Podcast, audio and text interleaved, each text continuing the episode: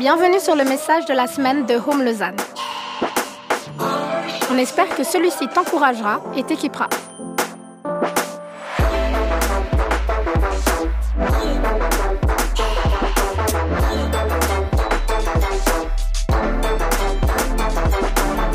Pour plus d'informations sur notre Église, n'hésite pas à visiter notre site internet sur www.eglisehome.com.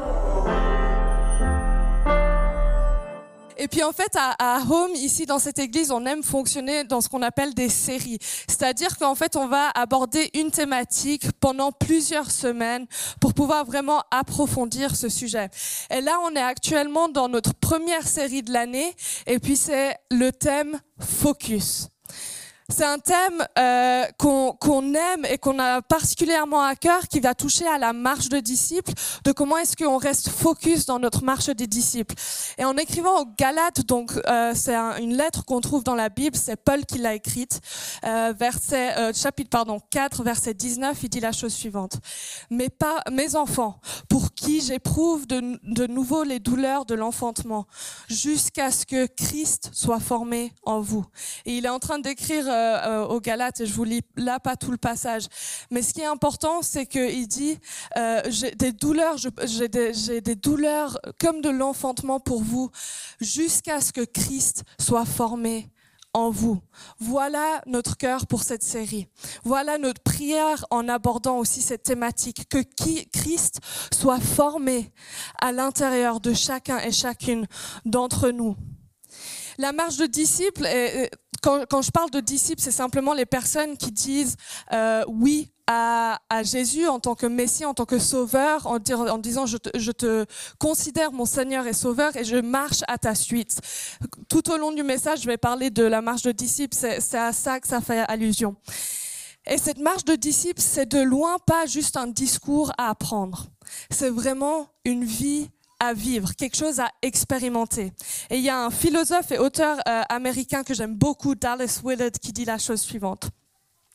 Il dit la plus grande question à laquelle le monde est confronté aujourd'hui, avec tous ses besoins déchirants, est de savoir si ceux qui, par profession ou par culture, s'identifient comme chrétiens, deviendront des disciples, des étudiants, des apprentis, des praticiens de Jésus-Christ, apprenant constamment de lui comment vivre la vie du royaume des cieux dans chaque recoin de l'existence humaine. Ce que j'aime avec cette citation, c'est qu'elle soulève une question vraiment fondamentale. Comment est-ce qu'on passe de l'identification comme chrétien, donc dire je suis chrétien, à devenir un disciple qui marche à la suite de Jésus? Il n'y a pas si longtemps, enfin littéralement cette semaine, je parlais avec une, une amie à moi qui n'est pas du tout chrétienne d'ailleurs, on, s'est posé pour parler et puis on a décidé de se dire, elle m'a dit, bon, sache qu'on aborde cette conversation, mais je suis pas du tout d'accord avec toi. Cool. Euh, et c'était trop bien. Et en fait, elle m'a dit, tu sais, euh, j'aime trop parler avec toi. Et puis après, elle s'est arrêtée, elle fait, mais en fait, je connais pas d'autres chrétiens euh, vraiment engagés. Du coup, en fait, la seule personne vraiment à qui je peux parler de ce genre de choses, à avoir ces conversations. Et en fait, là, c'est fou parce que c'est cette question fondamentale de est-ce qu'on s'identifie juste en tant que chrétien parce que c'est culturel et c'est la tradition, ou est-ce qu'on marche vraiment en tant que disciple, elle est fondamentale. Dans un monde où tout va mille à l'heure, et là, il y a quelques stats que j'ai trouvé folles, où, où, il y a 4 millions de livres qui sont publiés chaque année, où il y a 95 millions de photos et de vidéos qui sont partagées sur Instagram chaque jour et où en 2023, les gens passent en moyenne 44% de leur temps, de leur temps éveillé devant des écrans. C'est quoi en fait la réalité de notre vie de disciple? Comment est-ce que ce que Paul dit, Christ est réellement et profondément formé en nous? À quoi est-ce que ça ressemble? Et la semaine dernière, Yves nous a parlé de la minorité créative. Je ne vais pas euh, parler plus sur ce sujet-là. Euh, il parlait juste de comment est-ce que euh, vivre une vie focalisée sur Jésus nous transforme et nous invite à vivre un nouveau genre de relation profonde. Si vous n'avez pas pu écouter ce message, je vous encourage à y aller cette semaine, à aller l'écouter. Mais cette semaine, on va aborder une, une autre dimension qui est essentielle à notre vie de disciple, à laquelle on est tous appelés à vivre. Est-ce que vous êtes prêts pour, euh, pour le titre Ok, je vous ai pas encore perdu. Merci Seigneur. Le titre, c'est Ralentir et se retirer. Ralentir et se retirer. Mon cœur avec ce message, c'est qu'on puisse en fait revaloriser le fait de ralentir et de se retirer dans notre marche de disciple. Et vous verrez, c'est un terme qui est en fait utilisé dans la Bible. Je ne l'invente pas, le fait de se retirer. On va comprendre un peu plus ce que ça veut dire. Mais mon cœur, c'est qu'on puisse le revaloriser et en fait qu'on puisse saisir la puissance de ces pratiques-là que Jésus, Jésus nous enseigne afin de voir Christ être formé en nous. Et je vais le dire comme ça, ralentir et se retirer n'est pas le but en soi, d'accord? Il y a plein de gens euh, qui ne suivent pas Jésus, qui savent très très bien ralentir et très bien se retirer. Mais il n'y a pas Christ qui est formé en eux.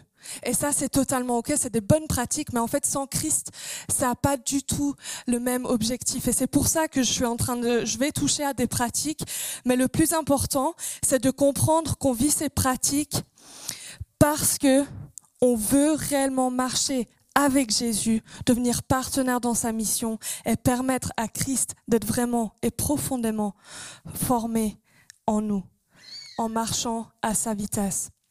Donc le but en soi, c'est pas forcément les pratiques, c'est marcher avec Jésus, d'accord?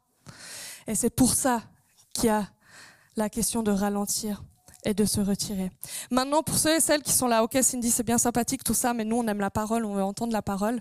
Vous allez l'entendre juste maintenant. On va lire d'ailleurs un long passage qu'on retrouve dans Luc euh, chapitre 5, c'est les versets 1 à 16, et on va se baser sur ce passage-là tout au long de la prédication. Je le lis. Comme la foule se pressait autour de lui pour entendre la parole de Dieu et qu'il se tenait près du lac de Génézareth, il vit au bord du lac deux bateaux d'où les pêcheurs étaient descendus pour laver leurs filets. Il monta dans l'un de ces bateaux qui était à Simon et lui demanda de s'éloigner un peu du rivage. Puis il s'assit et du bateau il instruisait les foules. Lorsqu'il eut cessé de parler, il dit à Simon, Avance en eau profonde et jetez vos filets pour pêcher. Simon lui répondit, Maître, nous avons travaillé toute la nuit sans rien prendre, mais sur ta parole je vais jeter les filets. L'ayant fait, ils prirent une grande quantité de poissons. Leurs filets se déchiraient. Ils firent signe à leurs associés qui étaient dans l'autre bateau de venir les aider. Ceux-ci vinrent et remplirent les deux bateaux au point qu'ils s'enfonçaient. Quand il vit cela, Simon-Pierre tomba aux genoux de Jésus et dit, Seigneur, éloigne-toi de moi, je suis un homme pêcheur, car l'effroi l'avait saisi, lui et tous ceux qui étaient avec lui, à cause de la pêche qu'ils avaient faite. Il en était de même de Jacques et de Jean, fils de Zébédée, les compagnons de Simon. Jésus dit à Simon, N'aie pas peur, désormais ce sont des êtres humains que tu prendras. Alors ils ramenèrent les bateaux à terre, laissèrent tout et le suivirent. Il était dans une de ces villes quand un homme couvert de lèpre survint. Voyant Jésus, il tomba face contre terre et lui adressa cette prière. Seigneur, si tu le veux, tu peux me rendre pur. Il tendit la main, le toucha et dit, Je le veux, sois pur. Aussitôt, la lèpre le quitta. Puis il enjoignit de n'en parler à personne. Mais dit-il, mais, dit-il, pardon, va te montrer au prêtre et fais une offrande pour ta purification comme Moïse l'a prescrit. Ce sera pour eux un témoignage. On parlait de lui de plus en plus. De grandes foules de gens se rassemblaient pour l'entendre et pour être guéris de leur maladie. Mais lui se retirait dans des déserts et priait. Ok, on revient. C'est intense ce qui se vit là-dedans. Il y a tellement de choses qui se passent. Si, si vous me connaissez un petit peu, vous m'avez déjà entendu parler. Il y, a, il y a une chose que j'aime faire, c'est les observations. Et puis, euh, pour ceux qui m'ont déjà entendu observer les passages, vous savez qu'elles sont vraiment euh, folles. Euh, Vous-même, vous n'y penserez pas. Et du coup, aujourd'hui, je me suis dit, je vais faire un petit peu différemment. Je vais vous donner ma réaction au passage. Vous êtes prêts? Alors, évidemment, je pense que c'est que moi qui a eu cette réaction. Parce que vous êtes, vous êtes beau et bon. Moi, quand j'ai lu ce passage, je me suis dit, Jésus, il semble avoir pris le pire moment imaginable pour un me time. Le gars, il s'est dit, en plein milieu de tout ça, petit moment de solitude. Quand je dis me time, c'est un petit moment de solitude, un petit moment isolé de, des autres. C'est juste moi. Je veux, je veux qu'on s'imagine un instant être au même endroit que Jésus dans ce passage-là. Il y a une énorme foule qui suit Jésus. Il, tout à coup, il y a, euh, il est au lac, il y a la foule qui arrive. Il se dit, vas-y, idée de génie, je vais prendre un bateau, je vais aller sur le lac, je vais commencer à enseigner la foule. Tout à coup, il se dit, tu sais quoi, la foule, restez là. Simon Pierre va pêcher. Évidemment, en tant que pêcheur, Simon Pierre n'y a pas pensé. Hein. Donc il dit va pêcher. Simon Pierre, bon, ça fait toute la nuit que j'essaye, mais je fais quand même. Pêche miraculeuse qui arrive, folie. Il y a trois de ses disciples qui le rejoignent, qui commencent à marcher avec lui. Tout à coup, on arrive dans une autre ville. Et là, pas le lèpre qui arrive, qui là, sauve-moi, guéris-moi, le lèpre qui guérit, qui va ensuite au temple pour se purifier, qui va témoigner de ça. Et il y a là une foule qui arrive à nouveau, et puis guérison, miracle, manifestation de Dieu, un truc de fou. Et là, verset 16. Mais lui, Jésus, se retirait dans les déserts et priait.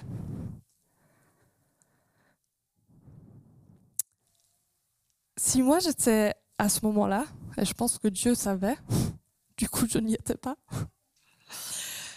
si j'étais avec Jésus à ce moment-là, franchement, je lui aurais couru après. Je l'ai Jésus, Jésus, Jésus, Jésus. Au maître, quelle mauvaise idée. Là, franchement, tu vois la foule. Elle a marché des jours, des semaines pour venir te voir et toi, tu décides de partir. Tu décides de te retirer dans les déserts. Dans les déserts, bibliquement, là, le terme est utilisé pour dire un lieu solitaire, un lieu de solitude.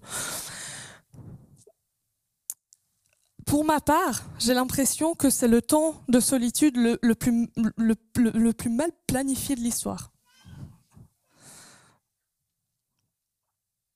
Et peut-être que pour certains d'entre vous, vous êtes là, alors je suis pas aussi extrême, mais j'y pense un peu quand même. Et vous vous dites, c'est vrai que c'est quand même bizarre cette histoire. Jésus, il, vient de, si on lit avant le texte d'avant, Jésus vient de sortir euh, de ce qu'on appelle euh, ces 40 jours de tentation, où il était littéralement en train de se battre euh, avec le diable en disant, euh, où, vraiment on voit quelque chose de fantastique qui se passe. Je vais pas y passer plus de temps, mais c'est fou. Et là, il commence son ministère. Là, on est au début de son ministère. Et tout à coup, il commencé à y avoir des foules, une attraction. Il y a des choses qui se passent, des gens qui viennent. Il y a des besoins. Il y a vraiment une soif de voir le miraculeux, de voir Jésus manifester le royaume. Et on est là, c'est apogée, on dit Waouh! Et bam! Fin de l'épisode, Jésus part. Il se retire pour prier. Et en lisant ce passage, ce passage pardon, on pourrait se demander, mais en fait, Jésus, pourquoi tu as arrêté ta mission? Pourquoi tu as arrêté d'aller guérir les malades, d'aller libérer les captifs, d'aller proclamer la parole de Dieu? C'est pas ça la mission? C'est pas ça notre focus? Et pourquoi tu as arrêté tout ça pour aller vivre un moment de solitude? Et là, il faut juste qu'on appuie sur pause un moment. Jésus, c'est Sabine qui dit ça souvent, Dieu est Dieu. Jésus est réellement Jésus. Euh, en tant que chrétien, on croit qu'il est Dieu, tout-puissant, qu'il est Dieu qui surpasse toute chose, qu'il est parfaitement parfait, qu'il est tout autre. Et du coup, dans cette réalité-là, Jésus, quand il s'est incarné, qu'il a marché sur terre, il était aussi parfaitement parfait. Il n'a jamais une seconde perdu le focus. Il n'a jamais, pour une seconde, perdu vue de sa mission. C'est dans Jean 5 au, verset 19. Ils disent Amen, Amen, je vous le dis. C'est Jésus qui parle. Le Fils ne peut rien faire de lui-même. Donc Jésus ne peut rien faire de lui-même, sinon ce qu'il voit faire au Père. Ce que celui-là fait, en effet, le Fils aussi le fait pareillement. À ce moment-là que Jésus dit ça, il est en train de décrire tout de sa vie.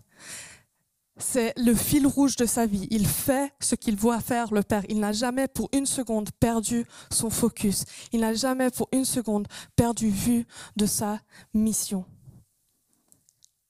Et c'est exactement là où je veux en venir. Alors que nous, on dirait que c'est le moment où jamais qu'il faut tout donner tant qu'il y a la foule qui est là. Bah il y a la foule il faut faire quelque chose. Faut, voilà guérir. En fait il y, a tellement de besoins. Alors que nous on est là affairés à se dire mais en fait Jésus fait quelque chose pour la foule. Entendez-moi bien il a fait beaucoup de choses pour la foule. Il n'est pas pas parti dès qu'il y a la foule hein. Mais à ce moment-là où pour nous il y a une apogée, il y a quelque chose où on se dit Jésus reste, lui il fait tout l'opposé. Il se retire dans les déserts et il prie.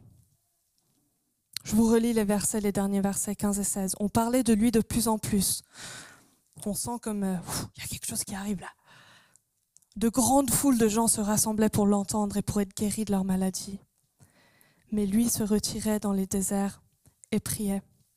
Vous savez, quand je m'imagine aussi euh, dans, dans, dans ce qui se vit à ce moment-là, j'imagine tellement Jésus qui me regarde dans le blanc des yeux, avec peut-être un grand moment de silence.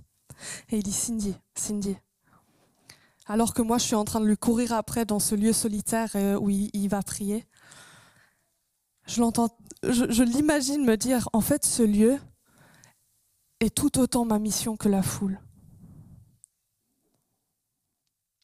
Mon temps dans les déserts est tout autant important que mon temps passé avec la foule. En d'autres termes, ralentir et se retirer, se retirer pour aller prier, c'est pas une parenthèse dans notre vie de disciple. C'est pas on presse pause, on y va et on revient à notre mission et on revient à notre focus. C'est pas une parenthèse dans notre mission et notre focus. Ralentir et se retirer fait entièrement partie de notre vie de disciple si on choisit de devenir apprenti de Jésus. Et je vais même oser aller un, cran plus loin. Et je vais dire que ralentir et se retirer ne fait pas partir de notre, de notre vie de disciple pour qu'on puisse participer à la mission de Dieu. Je vais répéter.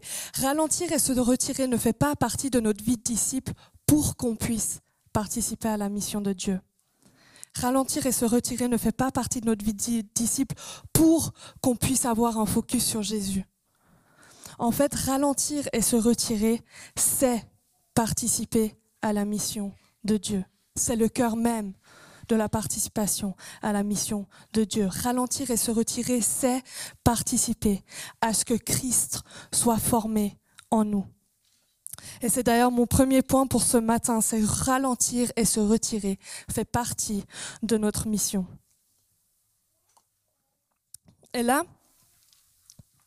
trop souvent, avec euh, notre, notre idée de marche, marcher en disciple, le fait de dire que, bah, évidemment, puisqu'on suit Jésus qui est en mission, nous-mêmes sommes en mission, trop souvent, il y a cette croyance que la mission, c'est une chose active. Et entendez-moi bien, c'est une chose active, mais ça n'est pas qu'une chose active. Souvent, on a l'impression que être actif, c'est être en mission, et puis être passif, c'est un peu, euh, ok, pause mission. Euh, je, je, suis Jésus, mais du coup là, pause pour qu'ensuite j'aille de nouveau, euh, j'aille de nouveau le suivre. Et puis en fait, c'est comme si la mission active allait faire du bien, allait guérir les malades, allait être agent de restauration. C'est dans la catégorie un peu, je rends gloire à Dieu. Tout le reste, c'est comme ce qui me rend capable de rendre gloire à Dieu. Et en fait, là, Jésus, dans cette histoire, ce qui est fascinant et ce que moi j'aime, et honnêtement, je pourrais en parler des heures, c'est qu'en fait, Jésus, dans cette histoire, il vient bouleverser cette réalité avec une réalité suprême. Notre mission, elle est tout autant active que passive. Elle nécessite les deux. En fait, c'est pas optionnel cette histoire. Suivre Jésus en mission, c'est accepter que sa mission comporte tout autant des moments avec les foules que des moments dans les déserts.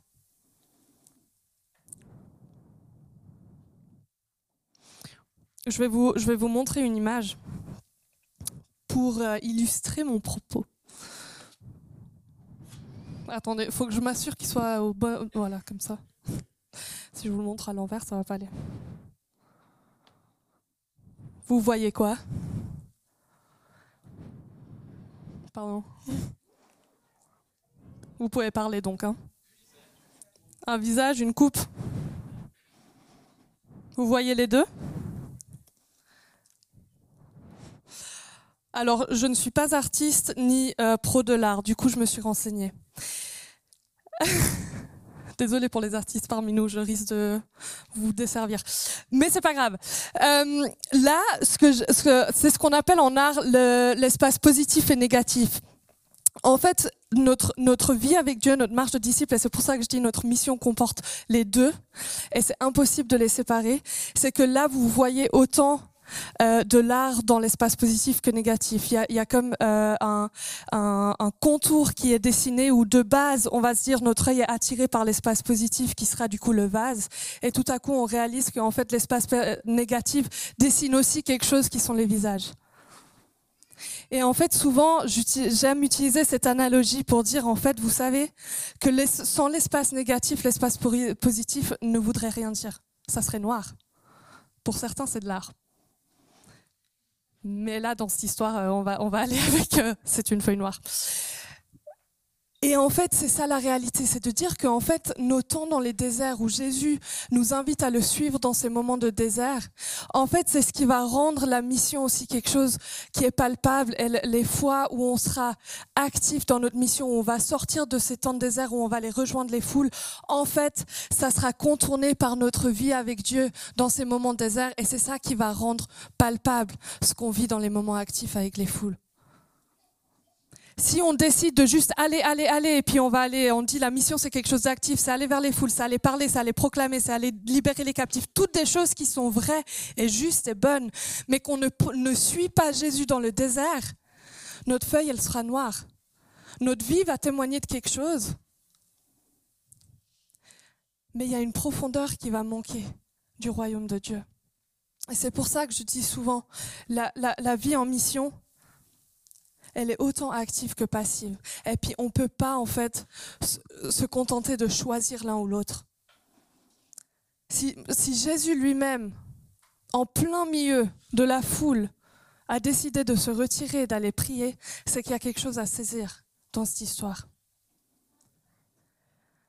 Mais maintenant, on pourrait se demander pourquoi est-ce que ralentir et se retirer, c'est aussi crucial dans notre marche de disciple. Qu'est-ce qui s'y passe en fait quand on se retire? Pourquoi est-ce que Jésus, qui est notre exemple ultime, nous démontre que se retirer et d'aller prier fait partie intégrante de notre mission et dans le fait que Christ soit formé en nous? Et on arrive du coup là à mon deuxième point, qui est ralentir et se retirer, un lieu de mission pour notre cœur. Ouh! Là, il y a tous les gens qui euh, lisent des livres de euh, intelligence émotionnelle, tout ça, qui sont waouh, on arrive dans le jus là. Tous les autres, c'est un relou. Accrochez-vous, ça va être bon. Donc en parlant de la solitude, il y a un, auteur que j'aime beaucoup, c'est un prêtre et professeur, euh, Henry Newen, qui dit la chose suivante. Il dit la solitude est le fourneau de la transformation.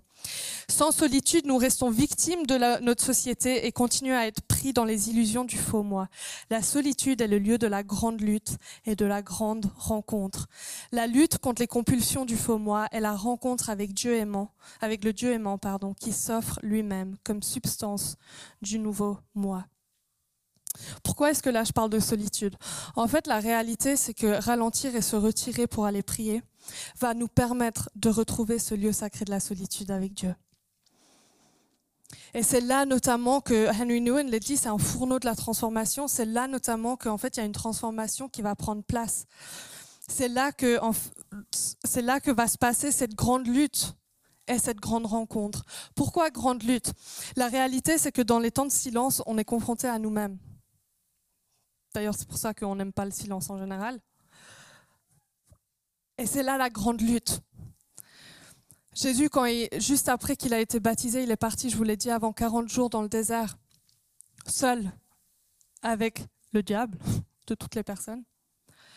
Et il a dû se battre. C'était sa grande lutte. Et il y avait trois choses notamment sur lesquelles il devait se battre, mais vous pouvez aller lire. Mais il y avait une bataille. Et en même temps, il y a eu une plus belle rencontre où à la fin de ces 40 jours, il y a les anges qui sont venus le servir. Ce lieu de solitude, ce lieu où on va se retirer pour aller prier, c'est un lieu de grande lutte et un lieu de grande rencontre. Et je le dis souvent comme ça, les personnes qui mettent en place des temps de silence, le fait de se retirer et d'aller prier sont des personnes très courageuses. Parce que tu peux être sûr qu'il y aura une bataille dans tes pensées à ce moment-là. Tu peux être sûr qu'il y aura des choses sur lesquelles tu vas devoir te confronter. C'est un lieu qui est loin des distractions, qui est loin de la foule, qui est loin du chaos de la foule, des brouhahs, des besoins des gens, des besoins du monde, tout. On se retire et on va prier pour rencontrer et pour arriver dans ce lieu sacré de la solitude, pour cette grande lutte et cette grande rencontre. Et c'est là où notamment on va aussi voir Christ être formé en nous. Moi, j'aime le dire comme ça. C'est, alors, c'est pas moi qui l'ai inventé. Hein. Euh, c'est notamment des missionnaires qui le disent beaucoup. Euh, c'est un milieu duquel je viens, donc euh, ils disent souvent le premier terrain de mission, c'est ton cœur.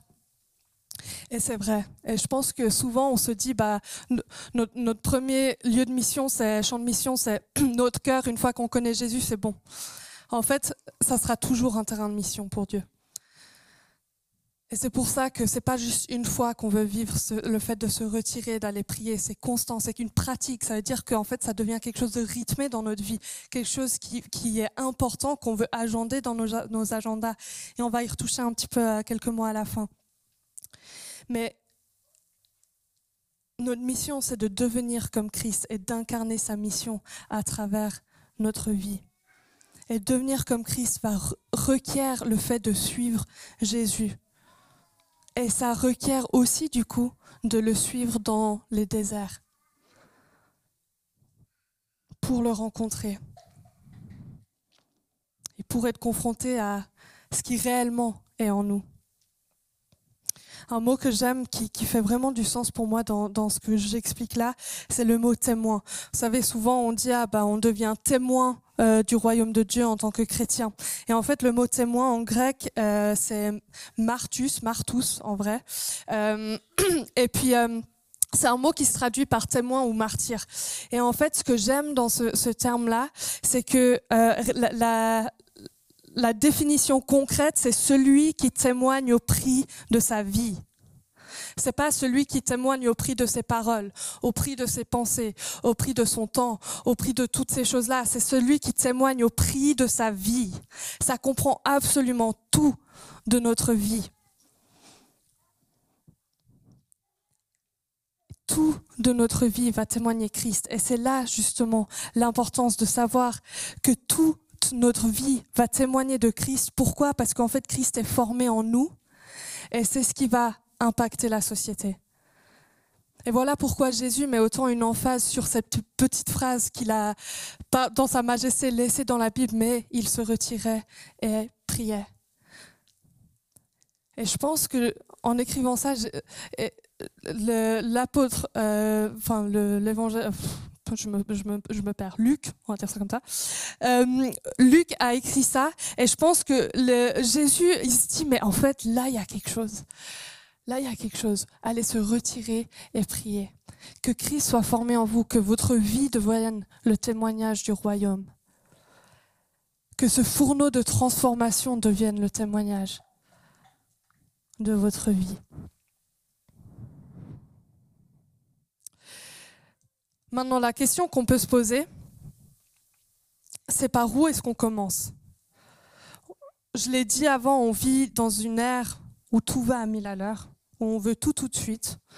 En anglais, on dit je veux the same day delivery, je veux la livraison le jour même. C'est quelque chose, je pense, qui est un peu plus euh, plausible dans des fois d'autres pays.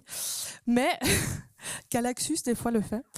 Mais la réalité, c'est de, en fait, on veut tout tout de suite. On veut, on, est constamment en train de faire quelque chose, faire euh, faire une autre chose. Et puis, vous savez, je parlais avec euh, des amis où ils disaient, oui, bah moi quand je fais le ménage, j'aime bien aussi bah, regarder quelque chose ou écouter un podcast. Et on se disait, mais en fait, faut qu'on apprenne à juste faire une chose tout d'abord. Et si pour vous, le fait de se retirer et d'aller prier, ça vous paraît trop compliqué, je veux vous encourager, commencez avec ce qui est déjà plausible pour vous, commencez avec quelque chose qui est simple. Si vous êtes dans ce cas-là où avec mes amis on discutait, on disait, en fait, faisons déjà une chose à la fois, faites ça, commencez là. Retirez certaines choses, retirez ces distractions. Et peut-être alors que vous faites le ménage, vous priez. Parce que cette réalité-là, c'est tout autant une réalité de rendre gloire à Dieu que d'aller proclamer la bonne nouvelle, que d'aller guérir les malades, d'aller libérer les captifs. Et je pense qu'il faut qu'on ressaisisse et qu'on revalorise réellement la mission holistique, la mission globale de Jésus. Si Jésus mettait l'emphase sur le fait de se retirer et d'aller prier, c'est qu'il y a quelque chose à saisir et il y a quelque chose à nous de mettre en place. Du coup, je vais vous donner quatre clés. Euh, et puis avant ces quatre clés qui sont vraiment des clés hyper pratiques pour pouvoir juste commencer à mettre en place des lieux où vous vous retirez.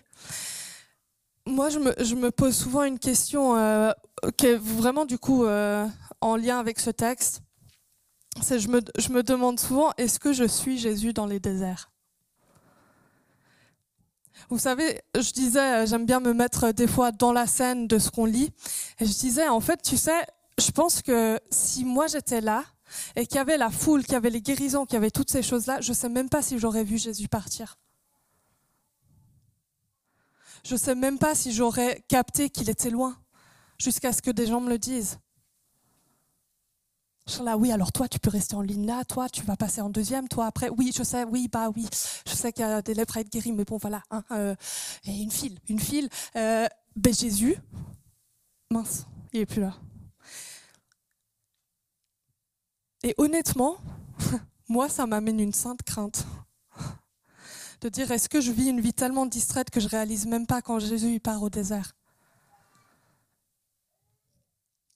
Et je pense qu'il faut qu'on entraîne ce muscle de dire, mais en fait, Jésus, quand tu m'invites à aller dans les déserts et prier, je veux te suivre. Je veux pas juste te suivre quand il y a la foule. Je veux pas juste être là quand il y a les choses à faire, qu'il y a la mission active, que bah maman, on peut y aller, on peut voir Dieu en action, on peut voir les manifestations de la gloire de Dieu, toutes ces choses-là. C'est magnifique. Mais en fait, est-ce qu'on suit aussi Jésus dans le désert? Est-ce qu'on le suit dans ces lieux de solitude où on va prier, on va être confronté à soi-même, où Dieu va venir aussi travailler littéralement ce qui est dans nos tripes? Pour que Christ soit formé en nous d'une façon tellement profonde qu'il suffit de nous rencontrer pour dire purée, il y a quelque chose de différent avec elle. Est-ce que je suis Jésus dans les déserts? Ou est-ce que je reste avec la foule? Est-ce que je marche au, prochain village où il y a un besoin d'entendre la bonne nouvelle de Jésus, où il y a des personnes qui veulent être guéries? Est-ce que je ralentis assez dans mes semaines pour me retirer et prier? Dans ces lieux déserts Vous êtes prêts pour les quatre clés? Trop bien. Ces quatre clés, mais vraiment très très simples. Hein. Du coup, j'espère que vous n'êtes pas hype up pour un truc de fou. Bien que honnêtement, ces quatre clés qui peuvent littéralement créer de l'espace dans notre quotidien pour euh, se retirer et prier laisser Dieu, euh, Christ être formé en nous. La première chose, donc là, c'est vraiment dans, dans l'idée euh, de créer ces lieux déserts, ces espaces où en fait on va pouvoir aller dans ces lieux déserts et puis laisser Dieu nous forger et puis rencontrer, euh, avoir cette grande rencontre avec Dieu, mais aussi cette grande lutte. La première chose, c'est choisir un lieu physique et moi je vais jusqu'à dire choisis une position dans ton corps. je sais que ça paraît un peu bizarre, mais euh, vous verrez que en fait parce que physiquement vous allez vous mettre d'une certaine façon, vous allez commencer à aussi neurologiquement et puis musculairement votre corps va commencer à se dire ah je me prépare pour ça. Au début ça voudra rien dire. vous êtes là bon, je m'asseye, je me couche, je me mets à l'envers, euh, je fais des tractions. Euh, si vous faites des tractions, courage. Euh, mais choisis un lieu physique et une position aussi pour ton corps. Peut-être pour, pour certains d'entre vous, ça sera marcher. Ça ne veut pas dire que ça doit être statique, mais choisissez quelque chose. La deuxième chose, c'est pose ton téléphone autre part que dans la pièce où tu te trouves. Et avec téléphone, du coup, pour les, les gens euh, technologiques ici, enlevez votre Apple Watch ou vos trucs là connectés ici. Parce que ça fait bip bip tout le temps. Et puis, euh, et en fait, c'est exactement la même chose qu'un téléphone. Donc enlevez tout ce qui est technologique et vous le mettez littéralement dans une autre pièce. Si vous allez marcher, tant mieux, vous le laissez à la maison. Pose ton téléphone et tout ce qui est technologique dans une autre pièce. Troisièmement, choisis une récurrence. Peut-être au début, ça sera une fois par semaine ou, comme je disais avant, pour, pour toi, es là, se retirer et prier, ça me paraît trop compliqué, je vais juste déjà faire le ménage sans rien. Mais en fait, là, tant mieux, tu as déjà un rythme qui est établi. C'est-à-dire qu'une fois par semaine, alors je sais pas combien de vous faites votre ménage, mais X amount of time, vous allez faire votre ménage et puis dire, OK, toutes ces fois-là, ça sera ma pratique. Ça sera ma pratique de consciemment choisir de me retirer dans les lieux déserts avec Jésus et prier. Et quatrièmement, je vous encourage à faire ça. C'est vraiment un encouragement. Euh, je sais que là, il y a des personnes qui vont dire, moi, ça va m'aider, moi, pas forcément. Mais moi, je vous encourage vraiment à définir en avance comment est-ce que tu vas vivre ce moment. Je m'explique. Dans ces moments-là, et puis là, je vais, vous, je vais vous donner un insight dans ma vie. Quand je vis ces moments-là, ce qui se passe la plupart du temps, c'est super chaotique parce que mes pensées vont dans tous les sens. C'est un lieu où du coup je laisse la place à mes émotions aussi de voir qu'est-ce que j'ai vécu, qu'est-ce que j'ai ressenti, tout ça. Et là, ça va dans tous les sens. Et en fait, avoir défini en avance qu'est-ce que je vais vivre à quel moment, ça m'aide juste à me réguler et puis à vivre ce moment vraiment consciemment avec Jésus. Et dans, là je vous donne un, un petit sur-tips, Cindy, dans ces moments-là, je laisse un moment euh, penser, dans le sens où je, laisse aussi juste que je puisse arriver et savoir en fait qu'est-ce que je pense? Qu'est-ce qui me travaille ces temps? Qu'est-ce qui me tracasse? Qu'est-ce qui naturellement me vient à l'esprit? Qu'est-ce que naturellement je vais réfléchir? Qu'est-ce qui, qu'est-ce qui me rend anxieux, anxieuse? Qu'est-ce qui me rend reconnaissant Toutes ces choses-là. Et ensuite, j'aurai euh, silence, lecture, des questions que je me pose, puis aussi juste la reconnaissance et de la prière. Mais voilà, vous pouvez vraiment construire ce temps. Et puis encore une fois, si vous êtes là, c'est la première fois que je vais le faire, ne faites pas deux heures. S'il vous plaît, vous allez arriver la semaine prochaine, vous serez là. Euh, c'est nul. Prenez vraiment les choses à petits pas, commencez petit? C'est là où les choses en profondeur vont pouvoir se construire réellement et que Christ sera vraiment formé en nous. Et je pense que Christ est bien conscient de là où on en est et il peut se manifester même en deux minutes. Et du coup, cinquième suggestion que je n'ai pas mis là, mais que je vous donne quand même, n'abandonnez pas si c'est nul, si rien ne se passe. Vous savez, la plupart du temps, vous allez, avoir l'impression que rien ne se passe.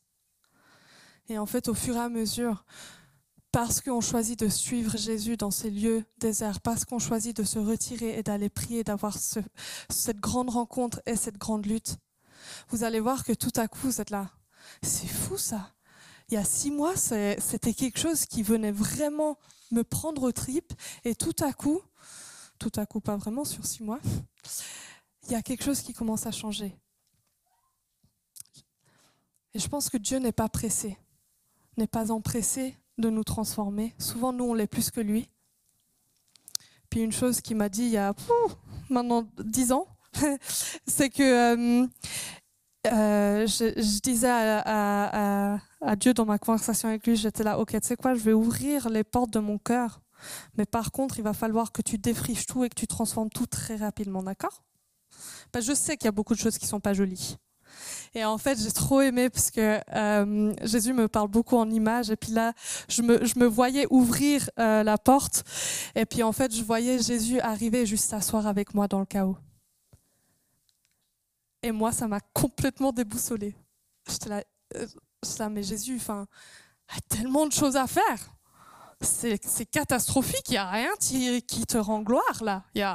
C'est noir, noir, noir. Hein.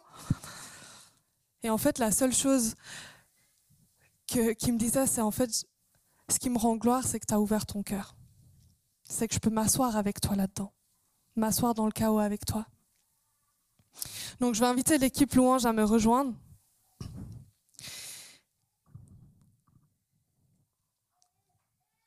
Et on va gentiment conclure.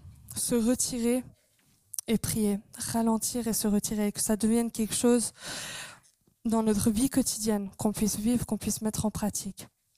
Peut-être que pour toi, si on, se replonge dans le passage qu'on a lu, c'est la foule qui t'attire. Le fait qu'il y a plein de choses qui se passent, il y a des choses à organiser, il y a, des besoins, il y a plein de choses. Et peut-être que tu t'es aussi dit, ben en fait, est-ce que, est que moi je verrais si Jésus partait à ce moment-là? Peut-être que pour certains, il y a un besoin de revaloriser ces lieux déserts dans ta vie.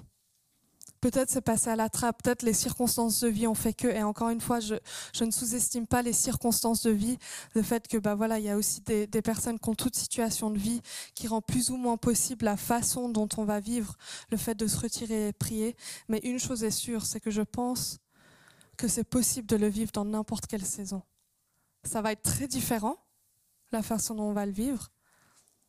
Yves et Jay, qui sont parents de quatre, vont le vivre très différemment de moi mais on le vit. On tend à y vivre. Peut-être que pour certains, ces déserts te font peur. On a parlé avant, c'est l'espace de plus grande lutte et d'une plus grande rencontre. Mais cette lutte-là, pour certains, on l'évite depuis beaucoup de temps. On se dit, c'est quoi là, il y a trop, ça, fait, ça va faire mal, ça m'intéresse pas du tout. Et en fait, ce qui se passe naturellement, c'est qu'on va vivre une vie de surface. Comment tu vas? Ça va bien. Deux semaines plus tard, comment tu vas? Ça va bien. Trois mois plus tard, ça va? Ouais.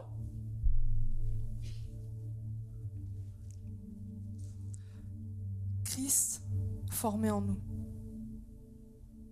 Ça va nous demander le courage d'aller dans ces lieux déserts, de se retirer, d'aller prier de le rencontrer, d'être confronté à soi-même. Et je crois que ce matin, mon cœur, mon plus grand désir, c'est qu'on puisse laisser Dieu nous rencontrer et nous diriger vers ces lieux déserts. Qu'il puisse nous enseigner à y aller. C'est pas parce qu'aujourd'hui qu'on en parle que tout à coup, bam, c'est bon. On sait tous faire ça. La semaine prochaine, ouais, c'est bien le désert, hein, c'est cool. Rien à voir. Je pense honnêtement, ça va être galère pour nous tous. Parce qu'on vit dans un monde contre-culturel à ce que je viens de dire. Mais je pense que plus que jamais, Jésus nous appelle. Elle nous invite dans ces lieux déserts. Est-ce qu'on aura le courage d'y répondre? Merci d'avoir écouté notre message de la semaine. Pour plus d'informations, n'hésite pas à visiter notre site internet sur www.eglisome.com.